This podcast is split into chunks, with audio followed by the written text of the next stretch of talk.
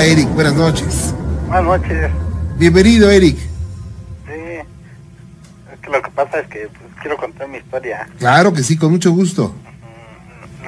Bueno, yo vivo en este, ¿cómo se llama? Ahí camino a las minas Ajá. y hay terrenos baldíos, ¿no? Grandes. Y mi casa da así para un terreno baldío donde hay un montón de así como de basura y este, y un carro abandonado. Pero desde hace tiempo he notado que luego de repente sí este se asoma un como gnomo en el carro adentro. O sea, pero el Oh. carro no tiene puertas ni asientos, nada, o sea, nomás puro cascarón. Ajá. Este, y de repente anda así caminando el gnomo así adentro del carro. Pero desde hace tiempo, o sea, este, se me escapa luego mi perro Ajá. está ladre y ladre y ladre así, este, viendo hacia el carro, pero no se acerca, Ah, porque lo he estado vigilando el carro así por decir que le ladrará, ¿no? Y me asomo, Ajá. y desde mi ventana luego así de repente en la noche se ve como se va moviendo así, como el gnomo. Yo digo que es un gnomo, ¿no? Una persona chiquita, como con gorrito y todo. Y, este, de Eh, y- repente, así, ¿tú lo has visto? este, hasta como que se estaba peleando con un perro. Ajá. pero sí este y pues, lo he intentado grabar pero no no no he llegado a, a- o sea mm, cómo le diré me mm, o sea sorprende de que aparece no parece así que digamos una cierta fecha sino que ahorita hasta ahorita lo he visto tres veces. Ajá. pero sí este la última vez se agarró un perro y se desapareció y ahí estuve como tres horas viendo la mi carro a ver si aparecía el perro salía pero no. Se lo cómo se llama desapareció ahí adentro el perro Ah, ok. Pero platícame, ¿cómo es este hombrecito? pues mide como 30 centímetros así. trae Ajá. como gorrito pero o sea, no o sea, es que como hay poca luz luego hasta prendo mi este, ¿cómo se llama? mi foco y se, o sea como que se esconde pero luego se acostumbra hacia la luz y se asoma. Y anda caminando ahí y es que como hay un montón de basura y todo andan los perros ahí y luego de repente se da cuenta uno porque le empieza a ladrar así los perros y empieza mi perro también a aventarse así desde adentro. O sea soy el escándalo no y empieza a ladrar. Y este y luego luego así pues ya me asoma y ahí estoy no pero o sea no se ve nada. Estoy hasta una hora viendo ahí el carro. Y ya de repente yo creo como que agarra confianza o algo. Y se- o sea camina está caminando ahí alrededor del carro nada más que la otra vez dice un perro se atrevió a meterse. Ajá. veían así como si estuvieran peleando perros adentro. Bueno uno no pero este pero ya no apareció el perro de repente se cayó y ya. Y ahí estuve tres horas a ver si salía el pobre perro y no. Y al otro día fui a ver y había sangre así pero ya no apareció el perro. Ah. Oye, y bueno, ¿tú crees que sea un gnomo? pues yo digo no que bueno he visto así eh, gnomos o sea en cómo se llama dibujos y libros así Y se parece. se parece Y está en ese carro, en ese automóvil. Ajá. Hasta tiene como pasto arriba. Es que como la gente ahí tira basura, hay palos y hay terreno baldío, árboles así. Sea, como que está medio tapado el carro así. Un carro fue yo creo este, robado y ahí lo vinieron a tirar, pero no tiene asientos, nada, nada. Ajá.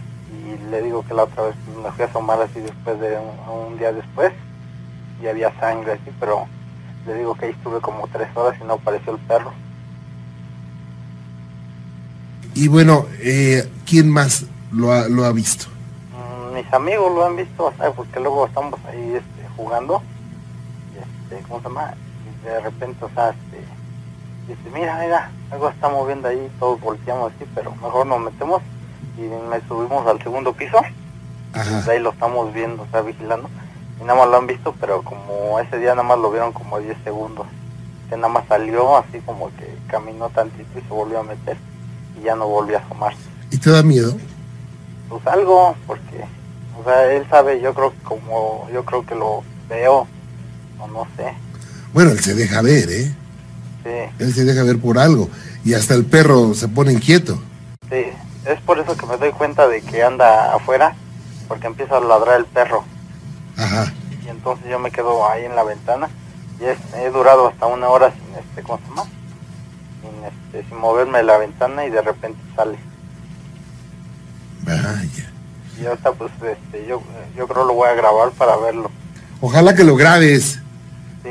¿No? Que- ¿Sabes qué? Pon, a ver si, si se puede meter, se puedes meter al, al coche, este, pon harina o talco y a ver si deja algunas huellitas. Unas huellitas. Ajá. Ah, ok. ¿Eh? Sí, porque ese día le digo que se peleó con el perro. Bueno, estaba peleando ahí con el perro porque el perro se fue a meter. Ya ve que en donde tiran basura y eso de repente llegan perros que Ajá. ajenos. Y ese día se empezó a agarrar con el perro allá adentro y, este, y sí se oía un buen ruidero y de repente se cayó. Ah, Ah, ok. Y ahí estuve viendo a ver si salía el perro así para afuera o algo. Pero no, Ah, ok. desapareció. No, vamos a estar en contacto, Ah, ok. Eric. ¿Eh? Sí, está aquí lo estamos oyendo todas las noches. ¿Cómo no, brother? Cuídate mucho. ¿Cómo está, profesora? Buenas noches. Muy buenas noches, bien, este, Juan Ramón Sainz. Me da gusto saludarla. Pues mire, eh, le quiero comentar un relato ¿Sí? que me pasó cuando yo tenía seis meses. Ajá. Eh, me llevaron mis papás, cuando de chiquita, Ajá. ellos me comentaron a Tejupilco. Sí. Entonces, ya ve que Tejupilco es un pueblito que está enterrado y las montañas se ven todo para arriba, ¿no? Ajá. Pero yo no sabía que allá hay muchas brujas. Vaya. Y entonces en la casa donde, lleg- donde llegamos. Era una casa grande de esas antiguas, donde habían este caballos, vacas y muchos animales, ¿no? Sí. Entonces, este, dice mi papá que me tenían en, en una cuna, y en la cuna había un ropero de esos antiguos de madera grandotes. Ajá. Entonces yo estaba, eh, pues yo, bueno, yo estaba dormidita, y mi mamá profundamente dormida que no se pudo ni despertar. Ajá. Entonces mi papá este, sintieron que una persona de negro pasaba sobre un pasillo porque en ese entonces ya ve que los pasillos eran muy grandotes. Ajá. Entonces pasó una señora de negro un- y mi papá pues sí le llamó mucho la atención y de repente eh, trató de agarrarme de la cuna y ya me quería agarrar para llevarme Sí. y mi mamá no despertaba. Entonces mi papá lo que hizo es agarrarme luego, luego y no dejó que me llevara la, la bruja. Y resulta que en ese pueblo este, se dice que hay muchas brujas, hay, hacen muchas brujerías y hacen muchas cosas muy feas. Ok. Y desde entonces, desde que a mí me pasó todo eso, ¿qué crees? Ajá. Bueno, lo que pasó fue lo siguiente, que pues, me empezó a enfermar, me empecé, empezaron a, a pasar cosas de mis ojos y cosas así muy raras. Sí. Entonces, este, la verdad es que fue algo muy sorprendente para mis papás, porque ellos lo vivieron. Y entonces, desde en ese pueblo de Tejupilco, eh, tenía mi prima Meche y varios primos, Sí. que siempre, hasta la fecha, dicen que ahí espantan, que hay, eh, hay muchas brujas y muchos brujos, y hacen cosas así muy raras, y, y es un pueblo que todavía existe, no sé si usted lo conozca. Sí, cómo no. Y ahí me han dicho que han observado bolas de fuego que, que están arriba de los árboles, ¿eh? Ahí esas bolas de fuego son los brujos. Ajá. Ajá, supuestamente se lanzan, se ve cómo salen, ¿no? Eh, a través de los árboles y en las noches más que nada. Sí. Y entonces, este, pues sí me gustaría, si se dieran una vuelta por allá, visitar a Tecupilco. Claro. Y bueno, usted estuvo a punto que se le llevara la bruja, ¿verdad? Sí, ya me iba a llevar. Ya me, si me hubiera llevado la bruja, pues no pensé que hubiera estado mejor si me- con la bruja o en esta vida, ¿verdad? No, yo creo que mejor así, ¿no? Yo creo que sí. ¿Eh? ¿Y usted qué piensa? ¿Qué me dice al respecto? ¿Qué pudo haber sido eso? Bueno, es que se habla mucho acerca de, de- de las brujas y yo he, personalmente he conocido varias experiencias, algunas trágicas respecto Claro. a ellas. Se habla de que eh, se chupan a los niños, digo, eso no es nada raro, o sea, se conoce desde hace mucho tiempo. ¿Y esas de dónde vienen? Bueno, se supone que son personas comunes y corrientes que hacen ciertos pactos con el mal para tener ciertas injerencias, para poder vivir más tiempo del, del que puede vivir un ser humano normal, eh, incluso poderse convertir en, animales, así como Claro. los nahuales. En nahuales, ¿no? Ajá. Y tener ciertos, ciertos poderes, poder eh, eh, a la gente poder dominarla mentalmente en ocasiones. Son varias cosas que se dice que ellos obtienen gracias al pacto, pero por supuesto que el, el pago ha de ser carísimo, ¿eh? Claro que sí, imagínense, ¿no? Claro. O no sé si a lo mejor mi mamá en ese entonces habrá tenido contacto con nahuales. No, yo creo que no. Yo creo que es que hay, hay lugares donde por alguna causa se proliferan las, las brujas, ¿eh? Y estas vienen, vienen de, de un lugar y se proliferan en todo el mundo. Sí, bueno, eh, en, algún, en algunos lugares se, se llegan a, a concentrar por ciertas características del lugar o porque cerca de ahí hacen sus rituales, en fin, por varias razones, ¿eh? ¿Y usted piensa que a mí me hubiera pasado algo si me hubiera llevado la bruja? Yo creo que no se lo hubiera llevado. No. Eh, yo creo que le hubiera puesto un susto muy feo, feo a, a usted y a sus papás. Es que los, los niños tienen eh, una protección especial. Esa protección se podría romper eh, porque los papás lo entreguen, entreguen al bebé, en fin, porque los papás tengan alguna, vivan en una situación eh, pues, de compromiso con espiritual, ¿no? Y mi mamá no podía despertarse, mi mamá estaba totalmente dormida, por más que, que quería a mi papá despertarla, no pudo. Está dominada, como le dice, ¿no? Exacto. Vaya. Pero ¿Y digo, qué cosas? es, es una situación que para muchas personas será increíble, pero lamentablemente ocurren cotidianamente esto ¿eh? en algunos lugares. Pues ahí cuando usted tenga tiempo se da una vueltecita ahí en Tejupilco y este va a ver todas las bolas de, de fuego como salen y esas son las brujas. Claro, claro que sí, como no, profesora. Y les agradezco muchísimo y me dio mucho gusto haber hablado con usted. Que Dios la bendiga. Igualmente, Dios los bendiga. Buenas noches, profesora. Valentina, ¿cómo le va? Buenas noches. Buenas noches. Bienvenida. ¿Cómo le va? ¿Bien? Bien. Qué bueno. Gracias a Dios. Ah, me da mucho gusto, Valentina, y estoy para servirle, ¿eh? Ah, muy amable. Muchas gracias. Mire, esto jugamos con la fuerza Sí. hace un año. Este, teníamos la tabla Sí, y acá en su pobre casa gracias. este, jugamos con mis primos y yo y conmigo no se movió la tabla pero con una de mis primas sí y se movió solita. Bueno. Y, y bueno, jugaron, jugaron nada más por, por distraerse o porque iban a, a hacer algunas preguntas determinadas. no por distraernos. Ah, Ok. este ya después de que jugamos con la tabla como le digo que conmigo no se movió y con mi prima sí. Y este ya pasó el tiempo y este mi hermano el más chico el que falleció Sí. este jugó con ella se encerraba en el baño don Juan Ramón Ajá. y este pues no sé qué qué, qué le se metió él solito a la tabla con la tabla dentro del baño Sí. todo oscuro. No sé qué quería ver, pero se tardaba horas. Ajá. Pero bueno, ya después, este, oíamos cadenas, se arrastraban, ¿En dónde se ven cadenas, eh?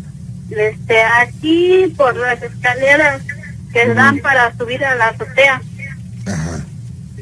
y se oían que bajaban Mm, y subían. Luego yo veía sombras, Sí. pero ya como en la madrugada. ¿Cómo ves? Vaya, esto todo después de haber jugado a la Ouija. Sí. Qué cosa. ¿Y, y sabe qué? Ajá. Perdón que interrumpa. No, adelante. Este, tenemos unos elfos, Ajá. pero unos chiquitos y tipo gnomo. Sí. Y una un par de, de elfos grandes. Y este pero me da curiosidad Juan Ramón que mi mamá habla con la muñequita. ¿Cómo? sí le habla a la muñequita pero con cariño. Ah, y le sonríe. ¿La muñequita? sí ¿Pero la muñequita de qué material es?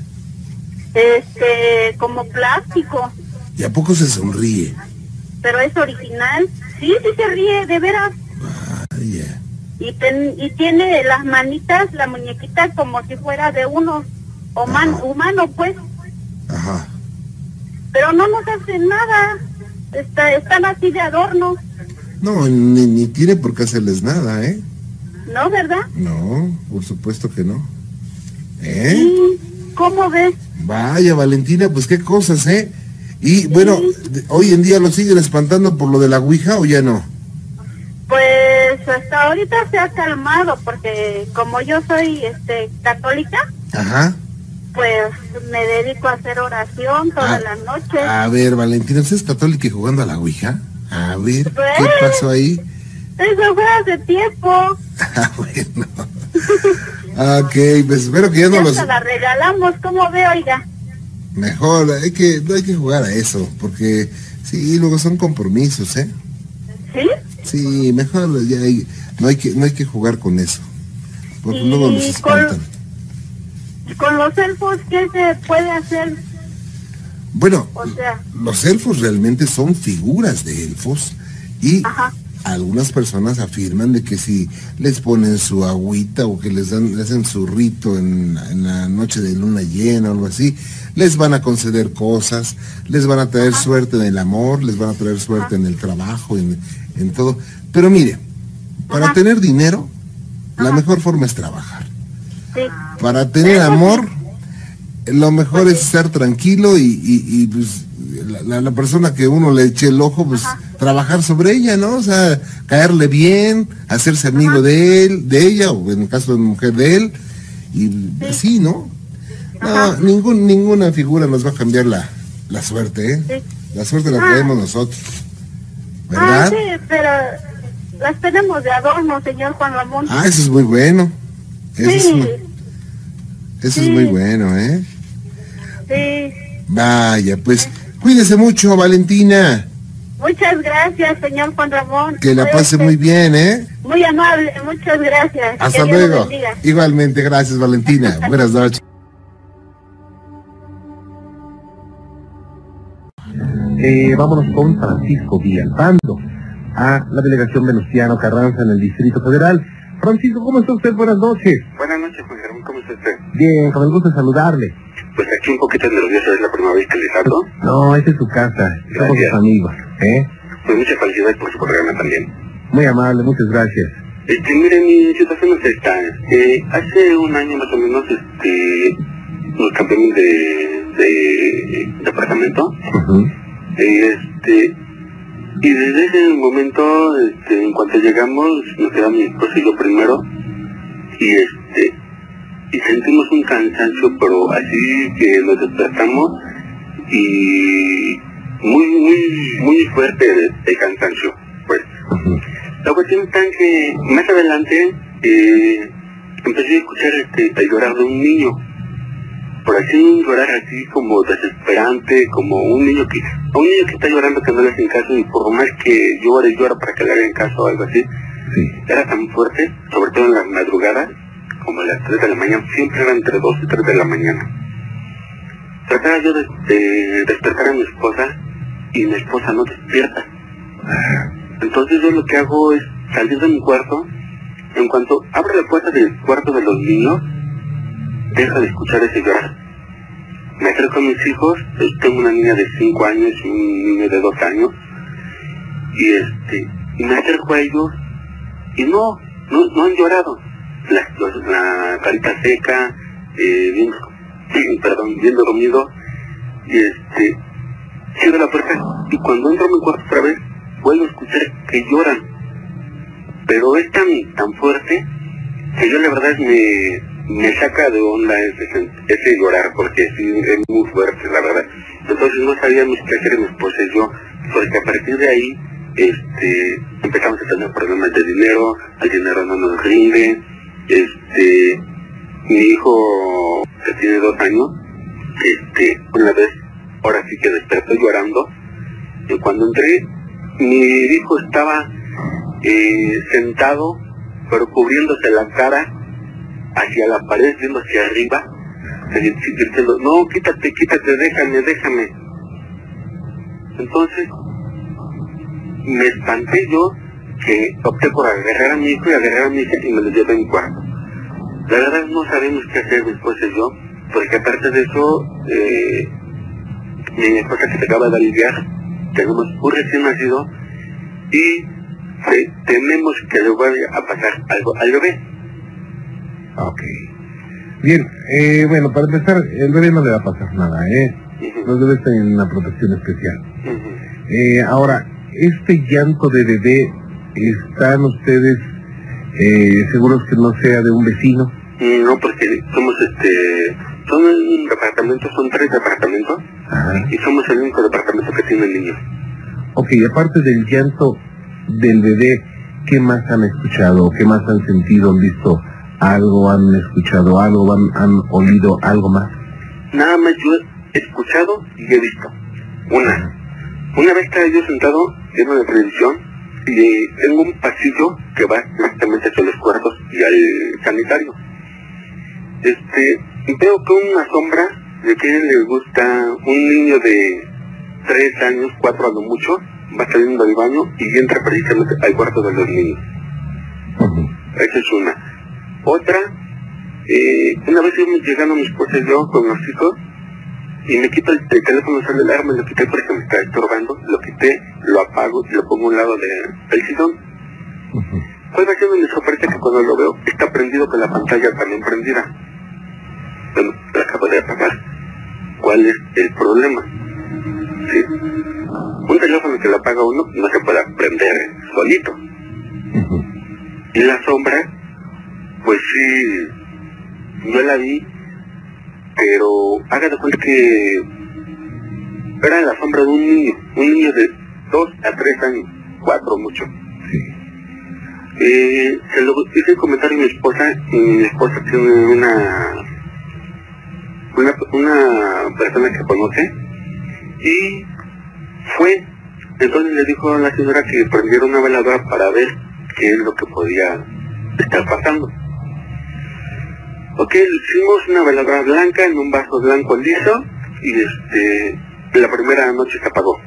Yo traté de, de buscar la mecha porque se cubrió completamente la mecha. La encendí. Y ya este, siguió trabajando la, la, la veladora. Y resulta que cuando se apaga, se apagó la mitad. Así como se apagó, se la llevó a la señora. La señora le empezó a buscar y le dijo, tienes aquí tres entes o tres espíritus. ¿Eso dijo la señora? ¿Perdón? ¿Eso quién lo dijo la señora? La señora dijo, porque lo estuvo viendo durante, con una lupa estuvo buscando algo que tuviera la veladora. Ajá.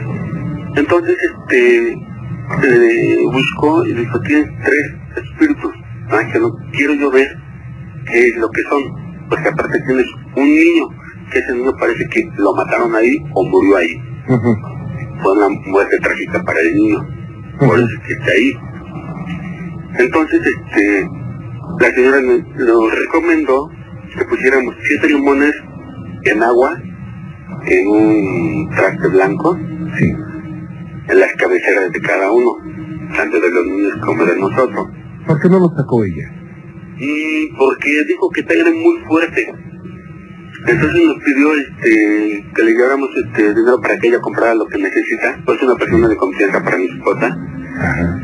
Y yo le, dije- yo le dije a mi esposa, pues que sí, está bien, vamos a hacerlo. Pero cuando estábamos viendo que vamos a juntar ese dinero para la de la señora, no lo podemos juntar. ¿Por qué? No nos brinda el dinero. Ah, ok. Y hasta la fecha sigue sin rendirnos el dinero. ¿Ustedes no jugaron algo extraño? No, porque aquí tenemos apenas este, que llegamos. Ok, pero eh, no se pelean mucho. Y tenemos nuestras fricciones. Ah, procuren no pelearse. Es muy importante el agua, es muy importante la oración. Pero ¿sabe qué? Le voy a conectar ahorita con algún experto Sí, y para que le haga más preguntas, ¿ok? sí, Permítame, Francisco, no se vaya, por favor, ¿eh? muchas gracias. Gracias. ¿Cómo estás, Antonio? Bueno, buenas noches, ¿cómo estás? Bien, con el gusto de saludarte. Háblame de tú, por favor, Antonio. Y estoy a tus órdenes, Antonio. Bueno, pues mi relato empieza el domingo de hace dos semanas, Sí.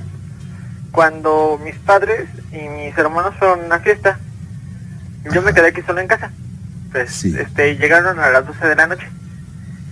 En eso, pues, yo estaba comiendo frente a mi pecera, que tengo animales y me gustan mucho los peces. Ajá. Eh, estaba, estaba preparando mi desayuno y se me movió un espejo. ¿Cómo? O sea, en mi cocina, este, dando hacia una pared, hay un espejo. Ajá. Este, y se movió. Sí. Y yo me quedé, no, fue el aire. Pero después hoy, bueno, también se oía que se, días anteriores se rompían platos y toda la, bueno, se caían cosas. Ajá. Y sábados cuando están trabajando mis papás, yo me quedo también solo en casa. Y se Sí. oye mm, como si cayeran cosas. Ok. Y ese, do- ese día domingo, eh, yo estaba cenando enfrente de mi pecera, pero tenía todo apagado, no había nada. Y hago de cuenta, me agaché y como la pecera, la pecera está sobre mí, cuando al momento de, levan- de levantarme, veo en el reflejo de la pecera, como es cristal, se ve el reflejo y veo a un señor Ajá. este que está, bueno, me está mirando. ¿Cómo era, eh? era alto. Bueno, no era, era como de mi altura, yo mido unos 74. Era más o menos de mi altura, de pelo corto, pero no olía nada. Bueno, porque he oído relatos suyos Ajá. de que si es un ser malo, huele feo. Generalmente sí, ¿eh? Huele, huele fétido o se siente frío. Y bueno, comúnmente he oído sus relatos, pero también este, lo curioso fue que a mis padres hace como dos meses les movieron una cortina. Haga, de, haga, haga de cuenta como si hubieran agarrado la cortina y la hubieran subido a lo más alto. O sea, como si les hubieran jalado a la cortina. Ok. Este, bueno, eso fue lo que me comentaron mis papás. Sí. Pero cuando yo me levanté a ver al señor ya no estaba. Porque me volteé y ya no estaba. Oye, y. Y bueno, este. ¿qué, ¿Qué pasó? O sea, se movió el espejo, después viste a un señor que desapareció. ¿Y qué pasó por tu mente cuando pasaba esto? Pues pensé que era un ratero y yo de no me haga nada. Ajá. Pero de ahí en fuera nada. Nada pasó por mi mente, lo común que, que hace aquí. Claro, pero no pensaste que era una aparición. En un principio, no. Y cuando ya llegó a tu mente, esto es un susto. Cuando me acordé de lo que me habían dicho mis papás, de que probablemente haya sido mi abuelito que nos vino a visitar. Ajá. ¿Y por qué crees que tu abuelito va a visitarlos? Mm, La verdad no tengo idea. Generalmente digo, eso es lo que se piensa, ¿no? No estoy diciendo que se esté, eh, esté bien o está mal. De hecho, no hay una verdad absoluta en torno a todo esto. Pero hay personas que sí manifiestan eh, que es el familiar fallecido el que visita, ¿no? Pero, ¿esto cuándo ocurrió? Eh, lo de la cortina, Sí. este, ya tiene bastante tiempo, alrededor de mm, unos seis meses, algo así. Ajá. Pues ese es el tiempo que tiene, no tengo noción bien del tiempo. Vaya. ¿Qué cosas? ¿Y qué dice tu, tu familia de esto? Pues en sí, de que nada más dicen que les tengamos respeto, es lo único que nos dicen, Ajá, que le tengamos respeto y que no los retemos, ajá. Mm, pues nada más. Vaya. Pues yo te agradezco mucho que nos hayas. Sí, Eh, y este, y lo sí. de, como yo vivo en el estado, casi no vienen aquí las bocinas y yo quisiera unas, como soy pelo de manejo desde mucho tiempo, Ajá. desde que tenía alrededor de seis años mi mamá me inculcó esto. Ah, muy bien. Sí, mi mamá los, creo que los escuchaba desde que era la mano pachona, Ajá. desde ese tiempo lo escuchaba mi mamá. Ah, pues vamos a decir a los, a los, a los, este, a los monjes que se vayan para allá. Ahorita le das la ubicación a, a Gina, tu colonia, y por ahí les mandamos. Ujú, sí, ¿Ok? sí, pues gracias, ¿eh? sí. Hasta luego. Qué bueno, me da mucho gusto saludarte, Humberto. Y eh, adelante. Pues sí, mira, eh, Juan Ramón, hace aproximadamente 17 años eh, estaba yo a punto de, de- de casarme, ¿no? Fuimos a, a un pueblito adelante del Oro, se llama Las Peñas. Ajá. Iba, este, pues, mi familia, mi padre, mi madre, una hermana, eh, la que ahora es mi esposa, mi suegra y mi suegro. Tú sabes que en los pueblitos las casas son retiradas, ¿no? Sí. Eh, fuimos a la casa de tus padrinos de, de mi esposa, a- a- ya ves que eso se acostumbra, ¿no? A decirles que nos íbamos a casar y esa cuestión. Ajá. Eh, pues llegamos eh, todos ahí a la casa de, de sus padrinos y mi suegra dijo que se iba para la casa de su hermano y se fue con mi, con mi familia y nada más nos quedamos mi, es- mi esposa y yo ahí con su padrino. Eh, pues se nos hizo tarde, Juan Ramón. Se nos hizo un poquito tarde, ya estaba oscuro. Ya estaba oscuro. Y caminamos sobre un camino para llegar a la casa de sus tíos. Ahí, ahí, te digo, les llaman las peñas, porque hay unas peñas grandísimas de piedra. Ajá. Y íbamos caminando, Juan Ramón. Cuando de repente en el camino se nos apareció una viejita. A los dos. Se veía normal. Sí, se veía normal, solo que traía un rebozo de esos que usa la gente de allá como tipo grisecito delgado, pero no se le veía la cara para nada. Eh, el papá de mi esposa ya, ella, él murió cuando ella tenía dos años. Entonces digo que, pues ya eh, caminamos, nos encontramos ahí a la viejita y eh, le empezó a decir a, a mi esposa, este, le dijo, oye, yo conozco, conocí a tu papá, tu mamá es fulana y tu familia es así y asado. Pero le dijo todo, ¿no? Pues yo dije, pues la de conocer, ¿no? Pues ella es de aquí, su familia es de aquí. Pero después se dirigió hacia mí, pero sin voltearme a ver, Juan Ramón. Se, se dirigió hacia mí y me empezó a decir cosas de mi familia, cosas que solamente yo las sabía, ¿sí me entiendes? O sea, pues de mí ahí, ahí ni me conocían porque yo nunca había ido ahí. Me empezó a decir cómo se llamaba mi papá, cómo se llamaba mi mamá, que iba con mi hermana. Hasta ese momento, pues yo dije, algo está mal, ¿no? Y empecé a sentir un escalofrío muy fuerte, Juan Ramón, pero fuerte, fuerte, fuerte. Y agarré a mi esposa de la mano. Sí. En ese instante voltea la cara, o, o- o lo que le quedaba de cara hacia mí, Juan Ramón, y pues no tenía cara, eran puros huesos. En ese instante pegamos la carrera, ¿no? Yo te, te, te, te aseguro que no sé cómo le hice, pero yo creo que corríamos a todo lo que dábamos, ¿no? Inclusive había abajo unos perros, Juan Ramón, que aullaban, pero horrible. Llegamos a la casa de su, de, de- de su tío y les platicamos, ¿no? Lo que nos había pasado. Y su tío nos dijo que, este, pues que sí, que ahí espantaban, que a lo mejor era una persona que ahí encontraron, pero que solamente encontraron la pura cabeza, Juan Ramón.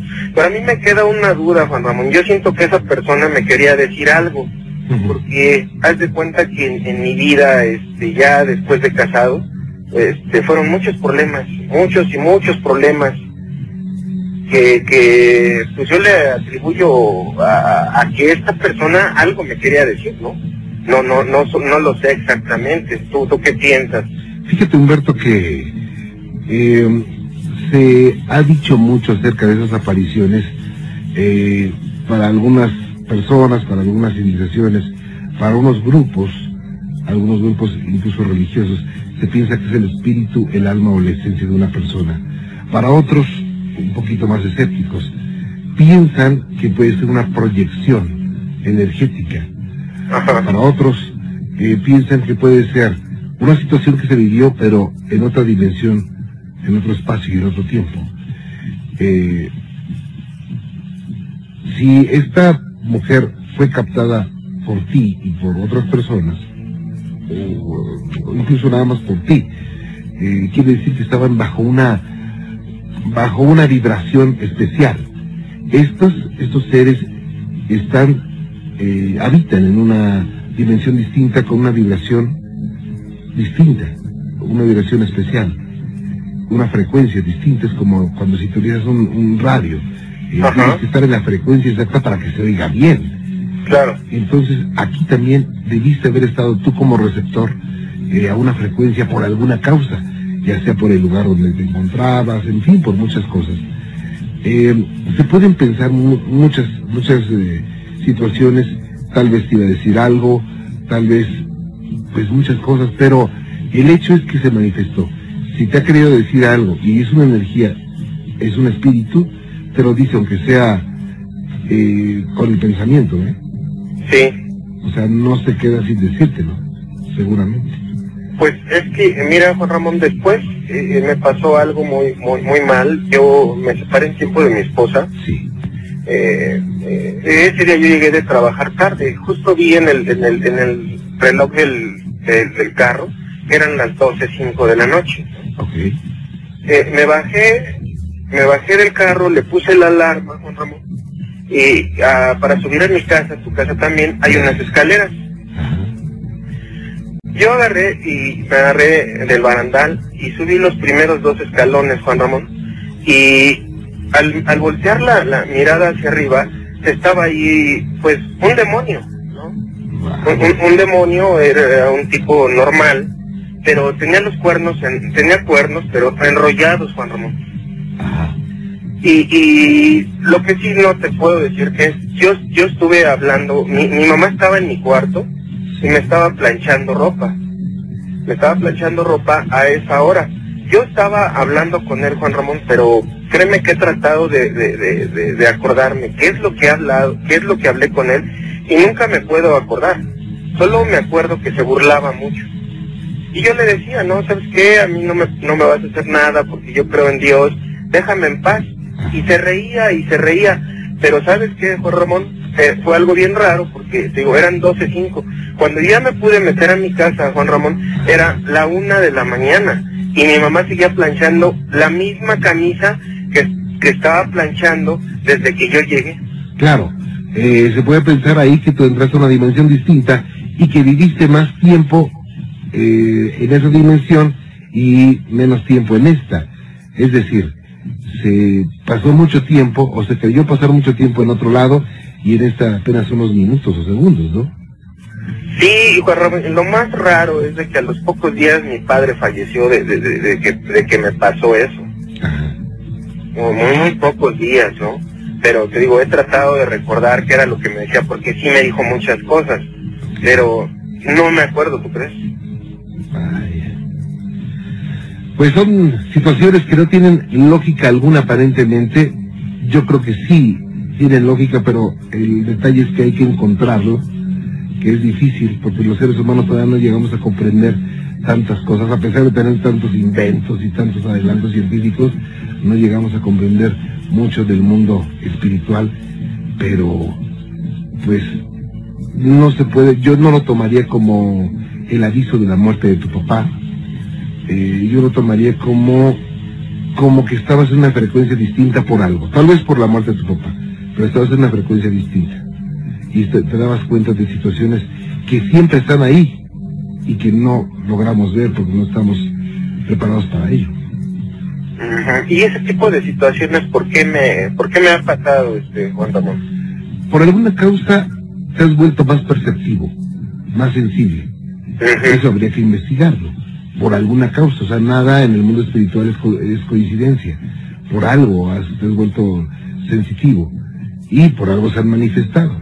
Es por eso que, yo creo que hasta les voy a caer mal de tanto que les digo, ¿sabes qué? Hay que equilibrarse, vaso con agua, eh, oración, porque eso sabes que aleja situaciones que vive, están en un lugar. Eh, a veces la gente se pregunta, oye, ¿cómo que vieron un ser de oscuridad? Es que los seres de oscuridad están en todos lados, en todos lados. Eh, los seres de luz y los seres neutrales también. Nada más que no siempre se manifiestan y no a cualquiera. Solamente aquellos que tienen esa, esa sensibilidad y que están en una frecuencia distinta pueden manifestársele.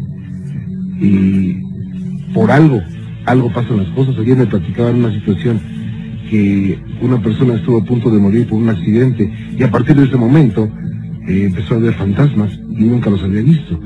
Por algo, o sea, entonces quiere decir que cuando alguien está en peligro de muerte, se, como que se activa eh, esa sensibilidad. Eh, hay otros casos que activan esa sen- sensibilidad, pero pero no sabemos con, con ciencia cierta. Digo, yo, para mí sería muy, muy fácil inventar cosas, ¿no? Pero no, realmente el ser humano no lo sabe. Ni yo ni el ser humano. O sea, digo, se pueden oír muchas cosas, muchas cretinadas en la televisión que sí, que atrapan demonios. No es cierto. No es cierto, ni que es el tío de la abuela, del primo, nada, nada, nada de eso es cierto. Nadie tiene una certeza. Si hubiera una verdad absoluta, esto sería una ciencia, ¿verdad? Claro. Sí, yo hablé con un padre y me dijo que no me preocupara, que pudo, me dijo casi lo mismo que tú, que no me pudo haber avisado lo de la muerte de mi padre. Claro. Que existe el bien y existe el mal, que pues me tocó a mí verlo, que hiciera oración, pero que, que pues no, que estuviera tranquilo, porque sí hubo un tiempo que, pues yo sí, ya llegaba en la noche y ya llegaba con el temor, ¿no? Claro, claro, y un temor, un temor bien fundado. O sea, y muchas veces tú fuiste fuerte, pero muchas personas en tu lugar se hubieran enfermado, por supuesto. Hasta una Pues- diabetes les hubiera dado, ¿eh? Juan, Juan Mamón, yo, yo me acuerdo que yo gritaba y, y le pregunté a mi mamá y me dijo, no, yo no escuché nada, ¿no? Yo Mejor. sentía que, que- que yo gritaba. Mejor que no escuchó. Y bueno, fíjese que Jorge vivía enfrente de la casa de una joven pareja, que al principio parecía muy normal. Bueno, pero con el paso del tiempo se dio cuenta que el marido tenía varios vicios que le provocaron problemas con su pareja y una noche se presentó una escena trágica que desató una serie de fenómenos paranormales. Estos son los archivos secretos de La Mano Peluda. Yo vivo en una unidad habitacional y este era es una mujer, eh, era un matrimonio joven. El esposo, bueno, tomaba mucho, bueno, otros vicios ¿no? también. Y en una de esas discutiendo, pelearon y, él la mató. Estuvo un- una semana hasta que encontraron el cuerpo sus familiares de ella porque, bueno, no, no tenían noticias. Este, fueron a su casa, fue que encontraron el cuerpo. Después ya arrestaron a su esposo y todo esto. Fue después de un mes de que fue asesinada este, se apareció por primera vez. Hay personas que vienen a, vender garrafones de agua, entonces andan por toda la unidad eh, ofreciendo el agua. Estas personas eh, vienen gritando el agua, el agua. Ya hasta que alguien les pide un garrafón es cuando ya lo traen, no lo andan cargando. Cuando esa persona del agua andaba por los pasillos, le pidieron un garrafón. Fue al camión, trajo el garrafón y comenzó a tocar en la puerta donde le, le pidieron el garrafón. Un vecino se asomó y le preguntó, oiga, este, ¿a quién busca? Dice, me pidieron un garrafón de agua, pero ahí no hay nadie. Dice, sí, una joven embarazada me pidió el garrafón y el señor se quedó este, extrañado. Le dijo, no, es que a- ahí vivía una mujer que estaba embarazada, pero, pero este, está muerta. Varias personas han sido testigos de las manifestaciones de esta mujer que repentinamente parece regresar de la muerte y además se manifiesta con acciones que para las personas que no conocen la historia parecen totalmente normales. Bueno, después de esa ya el, señor que vendía el agua ya no volvió a ir, porque él sí la vio Algo muy raro también es que, que fue en el día, no, no fue en la noche ni en la madrugada. Este, prueba de eso, pues que, que fue por el garrafón. También este, esa misma semana, en la noche, a uno de los vigilantes de la unidad, él la vio este, asomándose por la ventana. Eh, después de esto, los vecinos eh, eh, se reunieron y, le hicieron una misa para este, pues para el descanso de su alma. Ya este no, no se ha sabido ya que se vuelva a aparecer. Posiblemente, bueno, yo pienso que con la misa, este, como ya, bueno, he oído que las personas cuando mueren de una forma, digamos, brutal, este, su alma pues eh, no, no, no descansa. Y fue, fue este, pues, muy horrible. Esperemos que este, que bueno con la misa que haya este, el alma de, de esta señora Estrella tranquila. Y bueno, pues, una vez más se trata de un sitio en donde la tragedia marcó un territorio como si fuera una grabadora que reproduce un movimiento de una persona que alguna vez habitó en ese lugar y que por una muerte, una muerte violenta, tuvo que dejar su cuerpo. Situaciones contenidas en los archivos secretos de la mano peluda.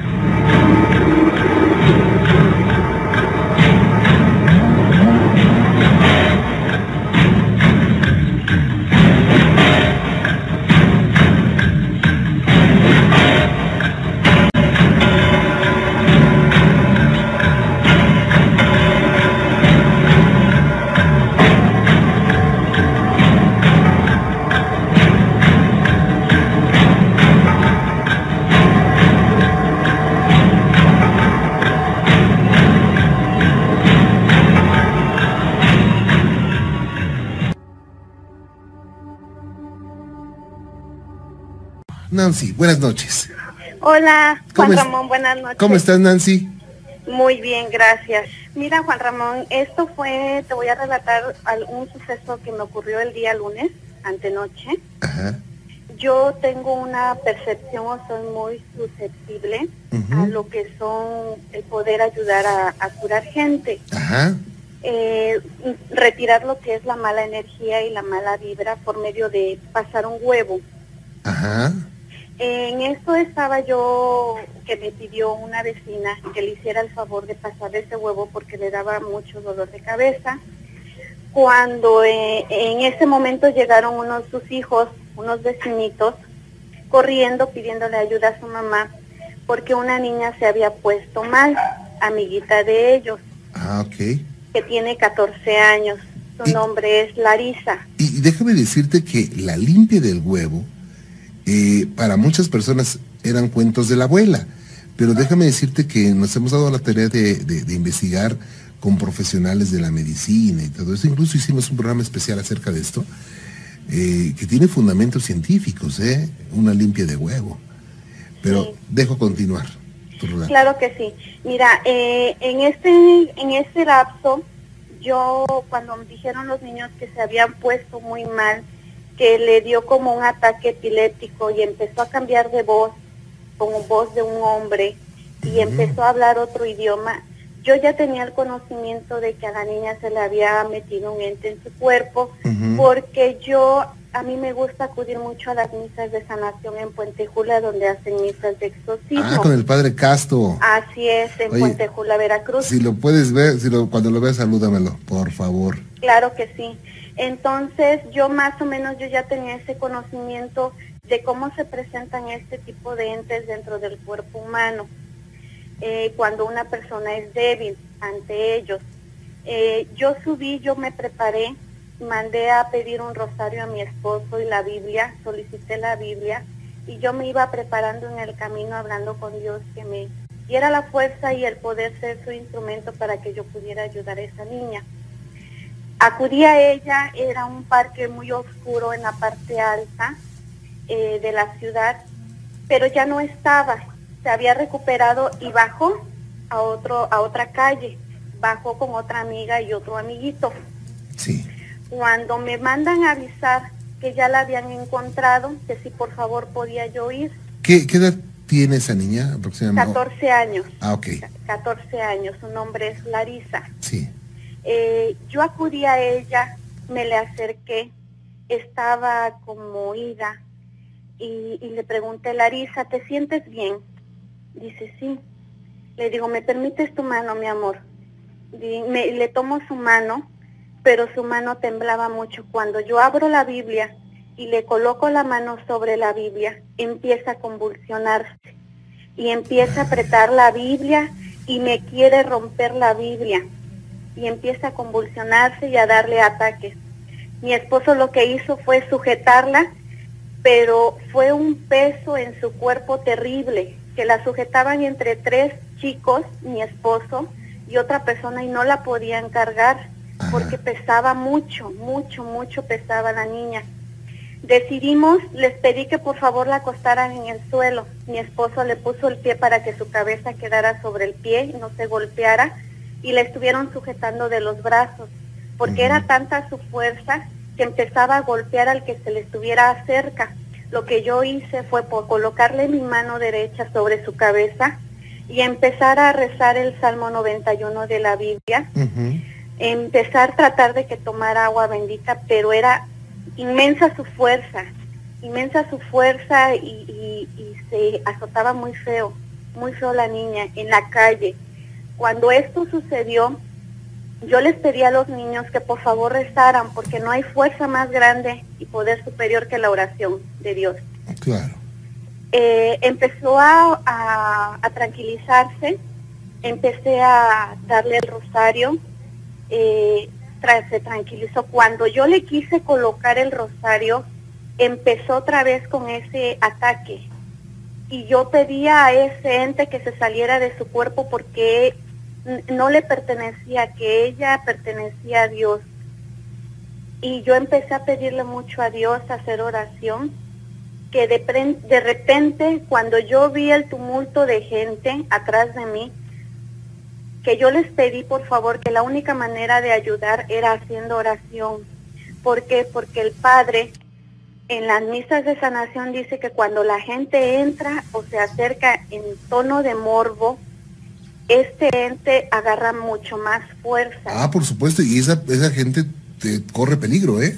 Exactamente. Entonces yo les pedí a todas esas personas que estaban alrededor que si no podían rezar que por favor se retiraran, porque ese morbo con el que ellos estaban viendo, porque como era en la calle había mucha gente, pues tomaba más fuerza ese ente y esa niña no podía controlarse. Fue cuando todos los vecinos hicieron partícipes, sacaron su Biblia, sacaron su rosario, sacaron agua bendita y fue como pudimos nosotros controlar ese ente y Dios me permitió ser su instrumento en este momento para que la niña se pudiera tranquilizar. Cuando yo, cuando la niña se tranquilizó, le hablé por su nombre, la reaccioné, la llevamos a su casa, platiqué con su mamá y su mamá me comenta que esa niña desde hace tiempo ha presentado ese tipo de, de ataques de entes que ella ya, ya lo sabía, pero pues que ella no podía hacer, más nada porque ella no se dejaba. Eh, la mamá es muy devota de la Santísima, de, este, de la Santísima Muerte. Y sus hermanos, uno de ellos pertenece a una secta satánica. Uy. Entonces, todo ese conjunto de ambiente y esa energía negativa, pues obviamente que estaba sobre de ella. Cuando yo la acosté en la cama, ella llegó muy débil, tenía mucha sed y le di tres botellas de agua bendita que se las acabó. La recosté sobre su cama y le hablé porque estaba tan cansada y agi- agitada, o sea, sobre todo lo que pasó, que ella tenía mucho sueño. Y yo le hablaba, Larisa, Larisa, veme hija, por favor. Le digo, ¿tú sabes quién es? Dice, sí, dice. Le digo, ¿qué, ¿quién es? ¿Qué es lo que quiere? Dice, es un hombre vestido de negro, dice. Sus ojos le brillan mucho, dice. Y no me, no, le digo, ¿y qué es lo que quiere? Le has preguntado qué es lo que quiere. Me quiere llevar, dice, pero yo no quiero. Le digo, recuerda que tú tienes a Dios y a la Virgen Santísima en tu corazón, que ellos son los que siempre te van a proteger. Tú no debes de tener miedo. Lo que me comenta su mamá En el primer momento que ella la quiere llevar a la iglesia, ella es renuente. Le digo, señora, mientras usted no la lleve y la acerque a Dios, aunque sea a fuerza, la tiene usted que meter a la iglesia para que ella poco a poco se vaya acercando a Dios. Yo le recomendé que fuera a, a donde se hacen los exorcismos para que el padre la empezara a sanar. Eso fue la recomendación que yo le di a su mamá. Y de en cuanto a su hermano, yo le dije que pues tratara de hablar con él, que se alejara de todo eso, porque a la que estaba afectando es a la niña, porque entre sus gritos y sus ataques de crisis eh, le gritaba mucho al hermano, le gritaba el nombre al hermano. Entonces lo que me comenta su mamá, que vio a la niña haciendo eh, como un ritual en el cual su hermano se dio cuenta y fue donde empezaron a participar. Entonces, eh, yo el consejo que les doy a toda la juventud, que por favor no se metan a abrir puertas dimensionales que no saben las consecuencias que van, que van a sufrir. Ahorita fue esta niña. ¿Por qué? Por el ambiente en que se desarrollan tanto como en su familia como con los amigos. Y a las personas que vean este caso, que no se acerquen con morbosidad, que por favor la única manera de ayudar es con la oración. le comento esto porque a mí se me hace muy importante, porque ahora los chicos de esta actualidad están metidos en lo que son sectas, grupos, organizaciones, en los cuales están abriendo muchas puertas dimensionales y no saben las consecuencias que acarrea todo esto. No pueden estar tranquilos, no pueden vivir felices, porque es lo que me dice esta niña, dice, eh, yo vivo con miedo, todos los días vivo con miedo porque este hombre me sigue todos los días. Si no lo veo con los ojos llenos de fuego, lo veo ensangrentado y no vivo feliz, no vivo tranquila y solo tiene 14 años, Juan Ramón. Fíjese nada más, ¿esta jovencita quedó ya eh, liberada? Eh, no, no sé si quedó totalmente liberada. La recomendación que yo le hice a su mamá, yo que más quisiera yo poder ayudarla, exorcizarla, pero pues yo no tengo ese poder divino. Bueno, y también que deje de, que deje de jugar y de practicar cosas raras, ¿no? Exactamente, porque todo depende de ella. Eh, de, que, de que se pueda curar y, de, y más que nada del apoyo de su familia. Al ver esta situación, pues yo considero que hay que tomar conciencia en eso. Sí, por supuesto, y, y, pues ojalá esté bien, pero eso tiene que ser ya. Eso no puede esperar mucho tiempo. Así es. Sí, porque es lo que le dije a su mamá, que mientras ella espere, eh, se puede más ser más fuerte este ente Hoy la vi, ayer la vi más tranquila, más este, relajada, eh, la vi con otra mirada. Eh, para mí yo hice lo que pude y estuvo en mis manos. Al igual yo le agradezco a las personas que me están escuchando en este momento, que me apoyaron haciendo oración, que me apoyaron en, en estarla ahora sí que guiando espiritualmente para que este ente no pudiera lastimarla. Claro, claro, pero hay que hacer mucho más. Es, es, es, un buen consejo que vaya con una persona especializada en, liberación. Y eh, no, son, no, no, no, no, siempre es, es, eh, es eh, esta la solución. Una persona que está poseída debe de pedir expresamente ayuda. Es decir, una persona que está poseída no puede llegar a alguien y, exorcizarla sin que ella pida ayuda, porque se infringiría la voluntad, ¿verdad? Así es. Entonces, eh, hay que tener mucho cuidado con todo esto. Y ojalá esté pronto, pronto bien esta, esta jovencita. Así es, Juan Ramón pues es un llamado a toda la juventud. Ahora sí que es muy importante que lo sepan. Claro, claro, es muy importante y además, eh, como, como usted dice, no hay que meterse en cosas que, no se conocen. Exactamente. yo ahora sí que pude hacer lo que estaba en mis manos. No puedo hacer más. Claro. Porque no soy Dios ni tampoco me puede... Claro. Nancy, cuídense mucho. Gracias, Juan Ramón, y pases muy buena noche. Al contrario, muchas gracias. Hasta luego. Buenas noches. Vámonos con Erika Sotelo, Extacalco. Erika, ¿cómo está usted? Buenas noches. Buenas noches. Bienvenida, Erika. A sus órdenes. Se estaba diciendo la señorita Sí. que cuando yo me alivié hace 10 años en un hospital, eh, a mí me hicieron cesárea. Y en la noche llegó una muchacha muy grave, esto estaba malita, y, y tenía cinco meses de gestación, y creo que iba, iba muy grave. Y yo me dormí, ¿no? Entonces en, la, en el resto de la noche, eh, yo sentí que alguien se me subió, o sea, eh, sentí algo pesado y sentí su respiración de esta persona. Sentí su respiración y yo le decía que en el o sea, dormí y decía, no, que me lastimas, me hicieron cesárea y me siento muy mal.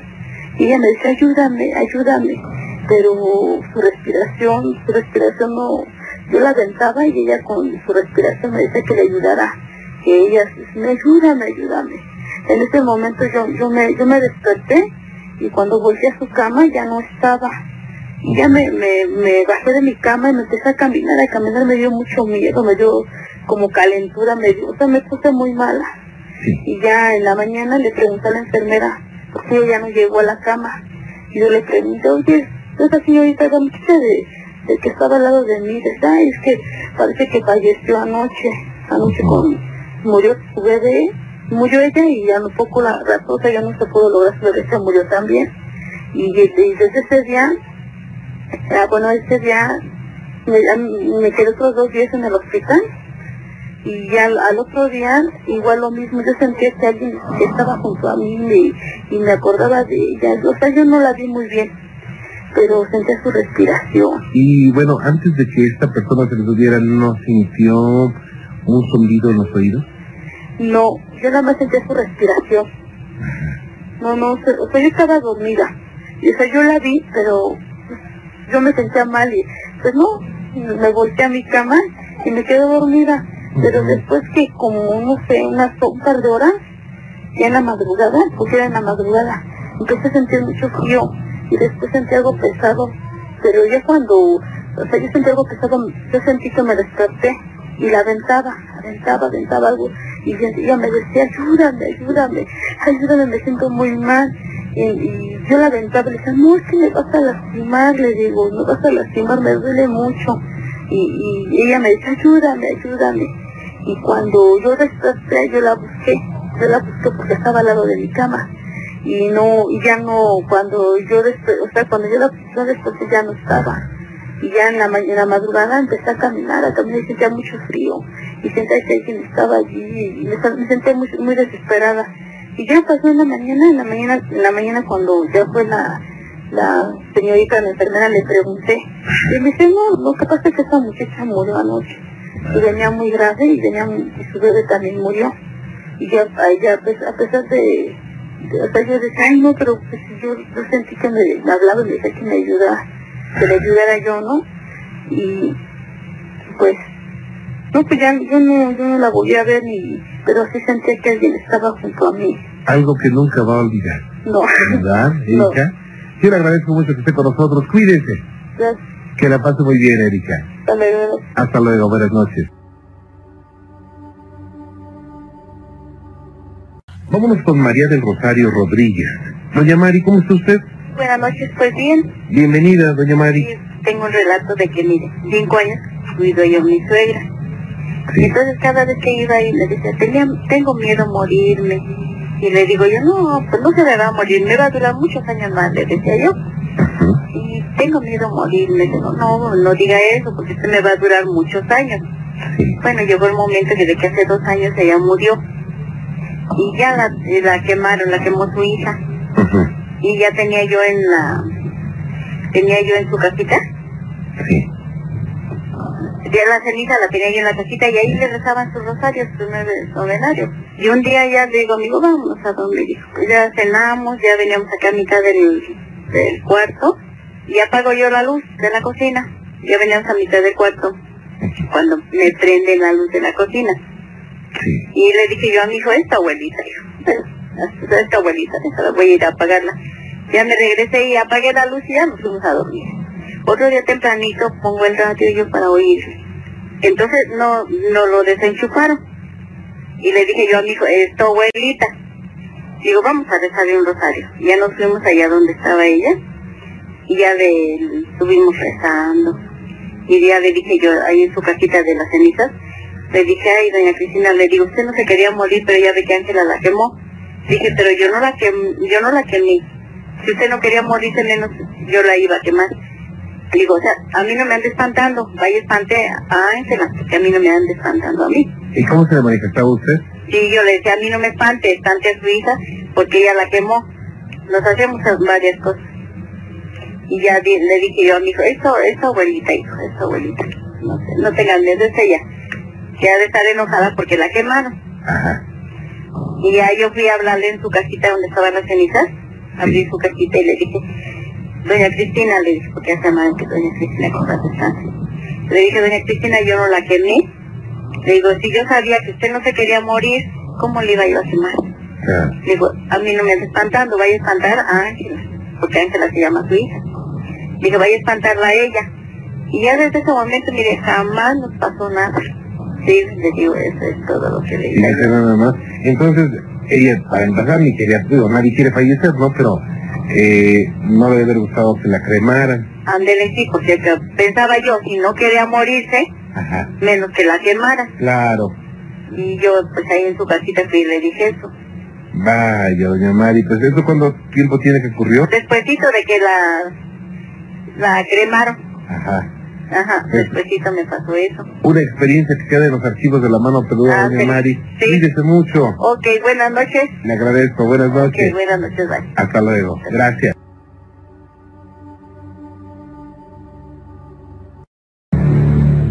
Dice mi amiga que en su casa vivía su abuelo y que ellos pasaron a heredar esa casa después de que murió él.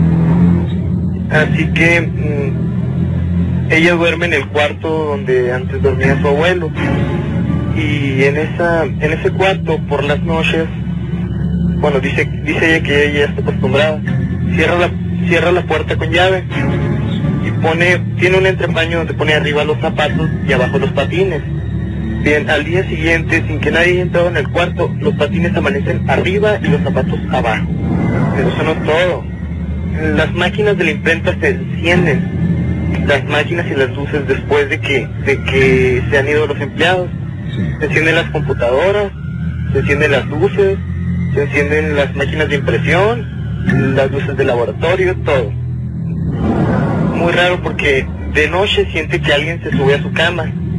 Está ella acostada en su cama y a un lado de ella se siente un bulto. Al ser un predio bastante grande, se construyeron otras viviendas y en las que también los otros inquilinos se han percatado de las manifestaciones extrañas de este lugar.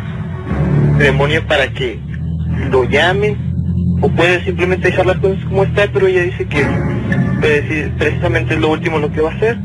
Dice que ella no tiene ninguna intención de hacer nada más. Le pregunté a la que quedó aquí. Dice que no, nunca hicieron ninguna ceremonia, no hicieron, no consultaron espíritus. Al parecer no es una energía negativa, pues porque no ha intentado hacerle daño ni nada. Pues eh, le, le prenden y apagan la televisión y, y pasan sombras por enfrente de su persiana. Cuando las luces están apagadas, ella vive en el segundo piso y tiene enfrente una barda.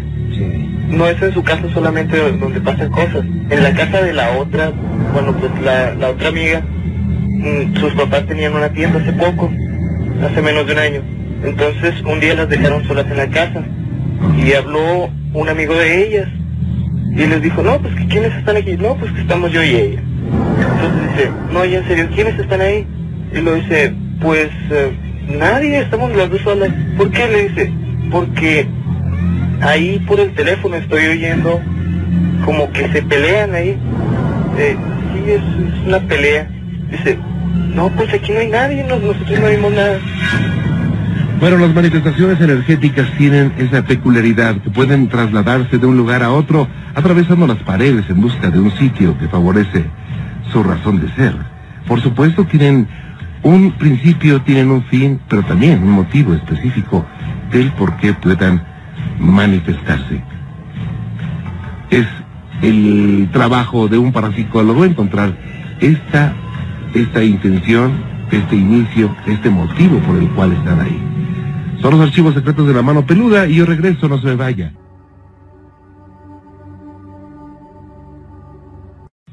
Y bueno, déjenme decirles que Guadalupe tuvo su primer trabajo, pero mientras estaba laborando, le pasaron cosas muy extrañas que le recortaron los momentos, eh, le recordaron los momentos de su vida en los que ha tenido aproximaciones con el mundo sobrenatural. Estos son los archivos secretos de La Mano Peluda. Eso que me pasó hace 10 años, estaba eh, trabajando en una cafetería, había una cocinera que decían que daba malas vibras. En esta ocasión, en un mueble de madera, teníamos un refractario donde mandábamos hacer los pasteles. Hay cuenta que la, la, donde hacen, donde ellas estaba, pues que será metro, metro y medio de distancia. Ella estaba ahí recargada y al momento de que yo pasé por atrás de ella, entre ella y el refractario, se estrelló. Ahora, o sea, otra cosa que me sucedió hace poco, hace un año precisamente, me vinieron a avisar que mi, mi abuelita había fallecido pues estaba, este, me iré, no me iré, mi esposo trabaja, estaba trabajando, traía mucho pesar de no poderme ir inmediatamente a Monterrey. Me acosté, me, puse de lado y sentí a alguien a, los pies de mi cama que me veía. No quería voltear porque tenía miedo que no sé qué vaya a ver. Entonces al momento de que me estiro, se que caen monedas de mi colcha. Entonces cuando así me, me levanto la carrera frente a la luz, no ve nada, dije, ¿qué pasa No me dio miedo, sino que sí sentí que alguien estaba viéndome. No sé si fue por lo mismo de que ese mismo día falleció él y yo tenía mucho tristeza y pesar de no poder irme a mí. Entre muchas de las experiencias terroríficas que Guadalupe ha vivido, destaca la vez en que sus hermanos eh, tuvieron la presencia de un hombre que surgió de la nada y luego se esfumó. La otra más así que, ahora sí que la que sí me dio más pánico de todas fue en Monterrey precisamente, en la casa de mi mamá. Mi hermana decía que se le subía un gato encima, que le abría, abría los hijos y como queriendo la morder, dije, esto es escandalosa. ¿Miedosa qué? Pues así pasó. Entonces cuando yo tuve mi primer niña, yo estaba acostada al lado y sentí algo encima de mí que me enterraba las uñas, como que abría el hocico. Y yo dije, me muevo, le va a caer ese gato encima a mi niña. Y era tan pesado que me dolía la espalda. Lo que hice fue estirar la mano, prender el apagado y no vi nada. Pero mi hermana me platica que siguen pasando cosas.